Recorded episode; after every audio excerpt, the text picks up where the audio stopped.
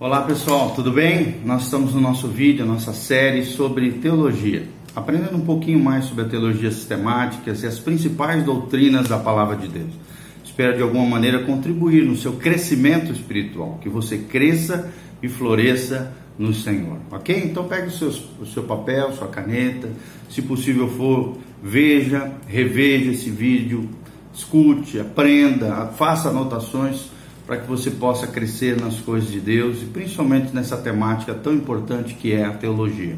Lembrando que a teologia é logia, vem da palavra logia, estudo, ciência, entendimento, compreensão, né, metodologia de, de, de aprendizado e também teos, que é Deus, ou seja, o estudo, a ciência, a compreensão, a reflexão acerca de Deus, ok? E nós estamos falando sobre a importância da palavra de Deus. Nos vídeos anteriores falamos sobre o que, que torna a Bíblia um livro tão singular, tão exclusivo, tão especial, tão maravilhoso, o livro dos livros. E nós vamos continuar a falar um pouquinho mais sobre as Escrituras, sobre o processo de revelação e sobre o que a teologia fala acerca de Deus, da relação entre Deus e a criação, de Deus e a sua palavra revelada aos homens, é, se referindo à pessoa bendita de Jesus e ao projeto de salvação e redenção do homem como um todo, ok? Então, segure nas poltronas aí, aperte os cintos e vamos conosco, vamos, vamos juntos aprender mais e mais de Deus. Outra coisa que nós gostaríamos de falar é que a revelação de Deus é a base das Escrituras. Como nós já falamos em vídeos anteriores, Deus se revela através das Escrituras, através da pessoa bendita de Jesus de Nazaré e através do universo criado, da criação. São as três fontes da revelação de Deus aos homens: as Escrituras sagradas, e aí dentro das Escrituras também a, o, a história do pensamento cristão ao longo da história também é muito importante, caminha, caminha lado a lado, né? a compreensão que os homens de Deus, os pensadores cristãos, tiveram ao longo dos anos a partir das Escrituras como revelação principal de Deus. Segunda fonte, a criação de Deus, o universo criado. E terceira e mais plena revelação de Deus é a pessoa bendita de Jesus de Nazaré. Então a revelação é a base das Escrituras, porque nós estamos agora entrando nesse aspecto da Bíblia. Deus serviu-se dos israelitas para se manifestar ao mundo criado. E ao completar então a plenitude dos tempos, Deus enviou seu Filho unigênito, Jesus de Nazaré, a fim de consumar a revelação já começada por ele. A revelação de Deus, nós precisamos compreender, ela é progressiva. Ela é progressiva e o fim da teologia bíblica é acompanhá-la, refletir acerca dela, estudá-la sob este ponto de vista, ou seja, sob o ponto de vista de que a revelação de Deus é progressiva. Não devemos, de modo algum, supor que, Bíblia, que na Bíblia temos tudo quanto Deus queria revelar, porque isso não é verdade. Claro que tudo aquilo que era necessário revelar quanto à salvação, à vida e prática cristã, sem dúvida nenhuma mas Deus tem muito mais a se revelar ao homem. Não devemos também é, é, entender, nós precisamos compreender, desculpa, que seria impossível conter em um só livro tudo que Deus quisesse revelar. Até porque nós estamos falando de um Deus infinito. E nenhum objeto ou livro finito poderia revelar na sua magnitude, na sua, ah, é, na sua ah, ampliação, amplitude, um Deus infinito já que a Bíblia é um, é um objeto finito, descrito por 40 homens ao longo da história, inspirados pelo Espírito Santo. Nós temos que entender que seria impossível conter em um só livro tudo que Deus quisesse revelar.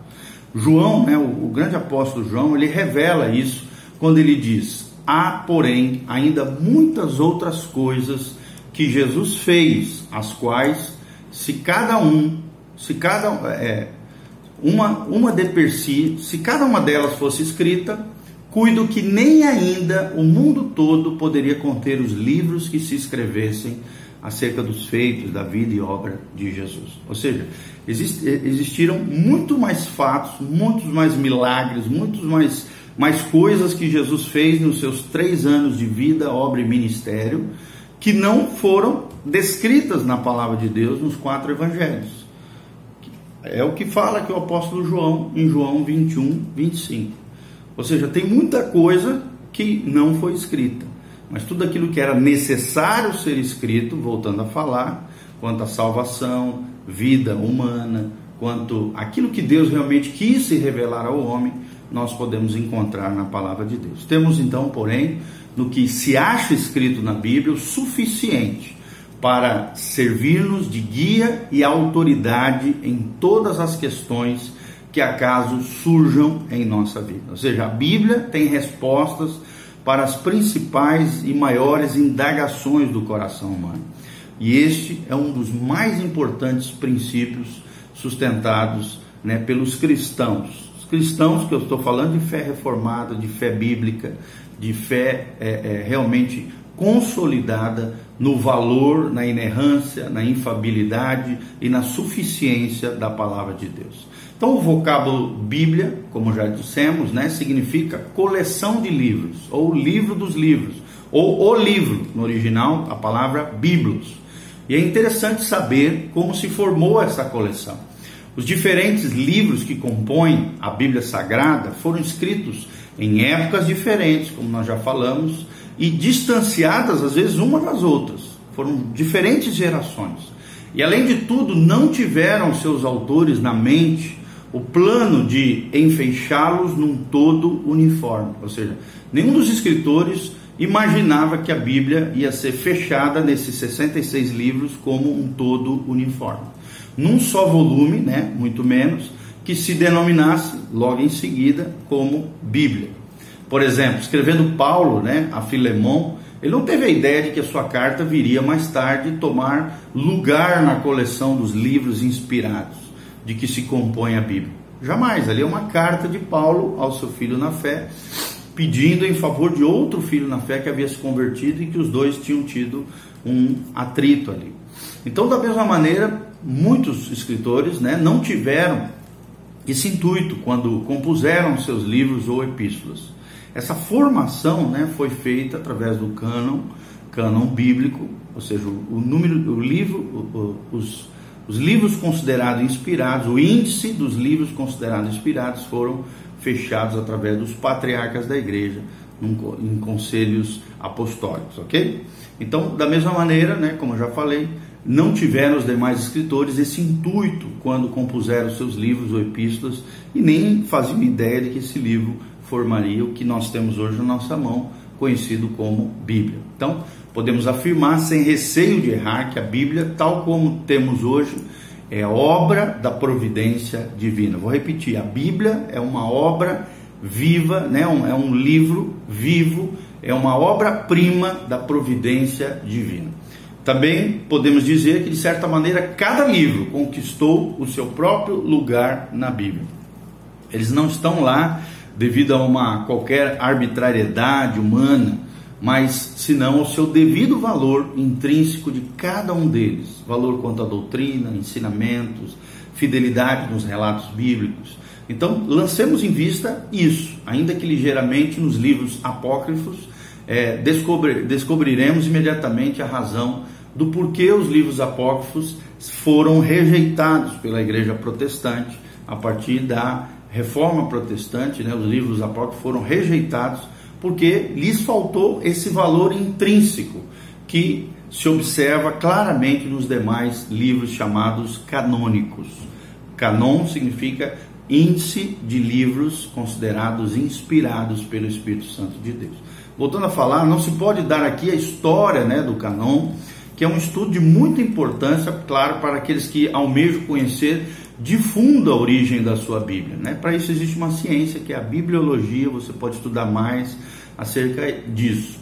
Mas é importante saber que os livros de que se compõe a Bíblia lá se acham por duas razões. Quais são as duas razões fundamentais do porquê existem esse canon bíblico protestante, que é o livro de é o índice de livros considerados inspirados por Deus. Primeiro, devido à providência divina, a maneira como foram conservadas, preservadas esses livros ao longo da história humana, ao longo do tempo. Segundo, pelo valor intrínseco de cada um deles, o valor interno. a qualidade dos textos, né? a objetividade, a, uni, a unicidade, a unidade do texto bíblico com relação a isso, escolhidos pelos patriarcas, pelos primeiros cristãos ao longo da história da igreja. Então não há dúvida de que a Bíblia é a palavra de Deus, divinamente inspirada e dada por Deus aos homens. Apesar de muitos distanciados, né, os livros bíblicos, cronologicamente falando, seus livros, os livros da Bíblia, constituem um todo harmonioso. Nós percebemos uma unidade perfeita, providencial de Deus, uma harmonia entre eles. Assim, entre eles, a melhor unidade de assunto, de espírito, de intuito e de tratamento. Nenhum ensino de um livro anterior é negado pelos posteriores. E o que se nota é essa essa progressão da revelação de Deus aos homens, jamais uma negação. Até aquilo que aparenta, parece ser uma contradição, na verdade, se você estudar profundamente, você vai ver que ao longo da Bíblia é uma complementação, uma ampliação dessa revelação progressiva de Deus, jamais uma negação. Então podemos comparar a Bíblia a uma catedral em cuja construção se gastaram séculos por exemplo, na de Milão, por exemplo, consumiram-se 400 anos. A de Notre Dame em Paris, quase mil anos para ser construída e se encontrar do jeito que nós encontramos hoje lá em Paris. Né? Por exemplo, a de Milão, que demorou 400 anos, quando morreu Miguel Ângelo, né, um dos seus pintores, construtores ali, que levantaram a planta daquela catedral, sucederam-lhe na obra outros arquitetos que se levantaram e através das gerações iam sucessivamente fazendo parte daquilo que lhes competia, até completar-se a edificação da Catedral de Milão. Assim também foi com a Bíblia. Cada escritor sagrado contribuiu um tanto para essa maravilhosa coleção de livros a qual chamamos Bíblia. Né? Então, quem não queira é, é, faltar a verdade de Deus, jamais poderá dizer que as, as sagradas escrituras são o produto do tempo em que foram compostas, porque os seus ensinamentos foram sempre muito mais elevados, quer por questões espirituais, morais, quer das épocas também que surgiram seus escritos. Então, do ponto de vista do meio da época, não se pode explicar a Bíblia. A única alternativa possível é admiti-la como sendo produto de uma vida divina entre os homens, uma relação entre o Criador e as suas criaturas. E, e, no meio disso, a inspiração do Espírito Santo de Deus. E esta, somente esta, é a origem real da palavra de Deus, da Bíblia Sagrada, pois até o meio em que hoje vivemos é muitíssimo mais atrasado. Está muito aquém do padrão moral advogado pelos ensinamentos da Bíblia Sagrada. Nós vemos hoje, né? Como homem, ao longo dos séculos, principalmente nos dias modernos, entre aspas, pós-modernos, o homem abandonou a Deus e o padrão moral, advogado né, pelos ensinamentos da Bíblia, foi colocado de lado. O homem, por estar longe de Deus, esse padrão elevado das Escrituras foi abandonado, colocado de lado, a não ser pela igreja verdadeira, a igreja do, dos verdadeiros cristãos lavados pelo sangue do Cordeiro e cheios do Espírito Santo de Deus. Então devemos notar que a pessoa que produziu a Bíblia é a mesma que criou a alma humana, ou seja, o próprio Deus, porque ela revela um conhecimento profundo da alma humana e a alma humana, o espírito humano, o corpo humano, todas essas três dimensões da Bíblia, do ser humano, nós podemos encontrar na palavra de Deus. A Bíblia julga o homem revela-lhe as suas culpas, né, as suas falhas, condena-lhe também nos seus atos e nos faz pensar e refletir acerca de Deus. É nela que encontra, que encontra o homem aquilo que satisfaz as necessidades da sua alma, e ela é uma lâmpada para os nossos pés e luz para o nosso caminho, como diz o Salmo 119. Temos na Bíblia também a solução dos nossos problemas, a inspiração para empreendimentos ainda maiores para a glória de Deus e também o caminho que nos conduz aos pés daquele que nos pode salvar. Então, concluindo tudo isso que nós estamos falando, Deus é nosso Pai e a Bíblia, Ancila, é, é, ela é sua serva. Ela revela o coração do Pai, o coração de Deus. Jesus é o Salvador E a Bíblia, seu servo ou ministro, que nos leva aos pés de Jesus. O Espírito Santo é o nosso ensinador. E a Bíblia é o seu é o seu compêndio, né? o seu resumo objetivo, exatamente como disse o salmista: a palavra do Senhor é uma lâmpada para os meus pés e uma luz para os meus caminhos. Ok? Espero de alguma maneira ter contribuído no seu crescimento espiritual. Faça as suas anotações, é, escreva nos comentários qualquer indagação, pergunta, que se nós soubermos falar, nós vamos responder com a maior alegria do mundo. Compartilhe com outras pessoas esse vídeo, que Deus te abençoe. Lembre-se, seja fiel à palavra de Deus. Mergulhe nas escrituras diariamente. Conheça mais de Deus. Reflita acerca de Deus através das escrituras e que Deus te abençoe em nome de Jesus. Amém e amém. Siga-nos nas redes sociais, arroba PRGil, nosso Instagram, e o facebook.com barra pastor.gio, pastor.gio. Amém? Tchau.